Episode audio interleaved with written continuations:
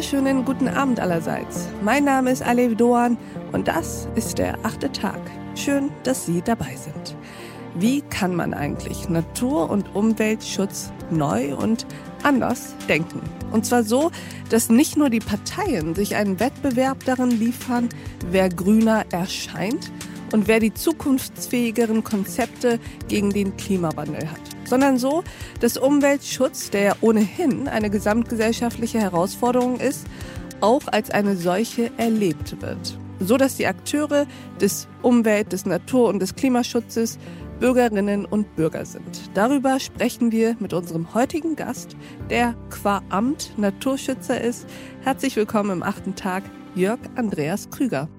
Hallo, schönen guten Abend. Herr Krüger, würden Sie sich uns mal kurz vorstellen? Sehr gerne. Mein Name ist Jörg Andreas Krüger. Ich bin jetzt seit ungefähr anderthalb Jahren Präsident des Naturschutzbundes Deutschland, bin schon seit Jugendtagen aktiv im Natur- und Umweltschutz, habe angefangen in der Jugendgruppe in den wilden 80er Jahren, als es die Jugendumweltbewegung gab, als es die ersten Diskussionen gab, Waldsterben, Phosphat in Waschmittel waren Stichworte, natürlich die Atomdebatte nach Tschernobyl hm. und habe dann sowohl ehrenamtlich wie auch beruflich das nachvollziehen können, wie im Prinzip diese gesamte Umweltdebatte immer weiter an Fahrt aufgenommen hat, aber wir es trotzdem nicht schaffen, wirksam gegenzusteuern gegen das, was wir an Naturverlust haben. Und das treibt mich wirklich um. Mhm. Und da bin ich natürlich nicht alleine im NABU. Wir sind 1899 äh, gegründet worden, sind also schon eine sehr, sehr alte Umweltorganisation, haben heute noch 70.000 ehrenamtlich Aktive in Deutschland und insgesamt über 800.000 Mitglieder und Förderer und sind damit eine relativ starke Gruppe, aber eben auch noch nicht stark genug allein. Und Sie sind heute hier, um mit uns über neue Wege ja auch des Naturschutzes zu sprechen. Erzählen Sie mal, was sind das für Wege und wie sehen die aus? Das treibt mich wirklich um. Ich hatte es ja eben schon angedeutet, dass äh, wir so wahnsinnig hinter unseren Zielen herlaufen mhm. und dass wir sehen, wie wir Natur und Umwelt äh, an Leistungsfähigkeit verlieren. Es geht nicht mehr nur um einzelne Arten oder einzelne Wälder oder Bäume, die wir verlieren, sondern wir verlieren die Fähigkeit für eine, eine gesunde Lebensmittelproduktion, für die Sauerstoff- und Klimawandel, Sauerstoffproduktion und Klimawandelanpassung der Wälder. Wir sehen, dass in Trockenstress ganze Landschaften kippen und dass wir das alles verlieren, was wir eigentlich für die Zukunft brauchen. Und das, obwohl wir seit 20, 30, 40 Jahren Gesetze und Konventionen und alles Mögliche haben, weil wir nicht auf die Fläche kommen. Und deswegen glauben wir ganz fest daran, dass es wichtig ist, auf der einen Seite natürlich die Gesetze zu haben, aber auf der anderen Seite mit den Menschen vor Ort in ihren regionalen Bezügen an der Umsetzung und Lösung der Probleme angepasst zu arbeiten. Es gibt keine äh, Lösung, die überall passt, die also in Flensburg genauso gut passt, wie sie vielleicht am Bodensee passt, weil die Rahmenbedingungen, die Besiedlungsdichte, die ökologischen Voraussetzungen andere sind.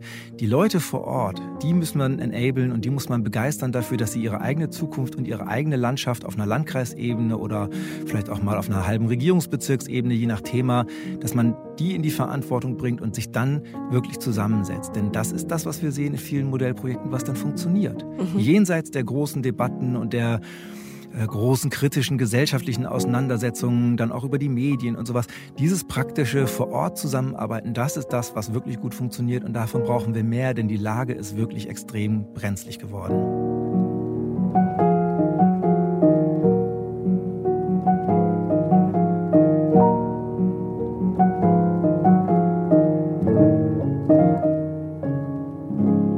Und unser Gespräch ging natürlich noch weiter. Unter anderem haben wir hierüber gesprochen.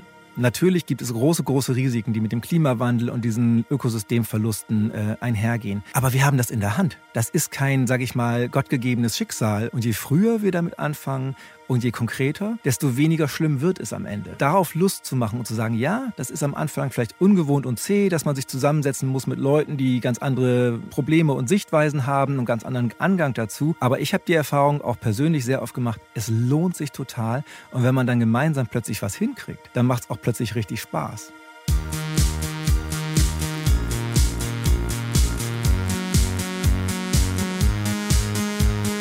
Ich empfehle Ihnen, die gesamte Folge dieses achten Tags zu hören. Auf thepioneer.de oder in unserer neuen Pioneer App.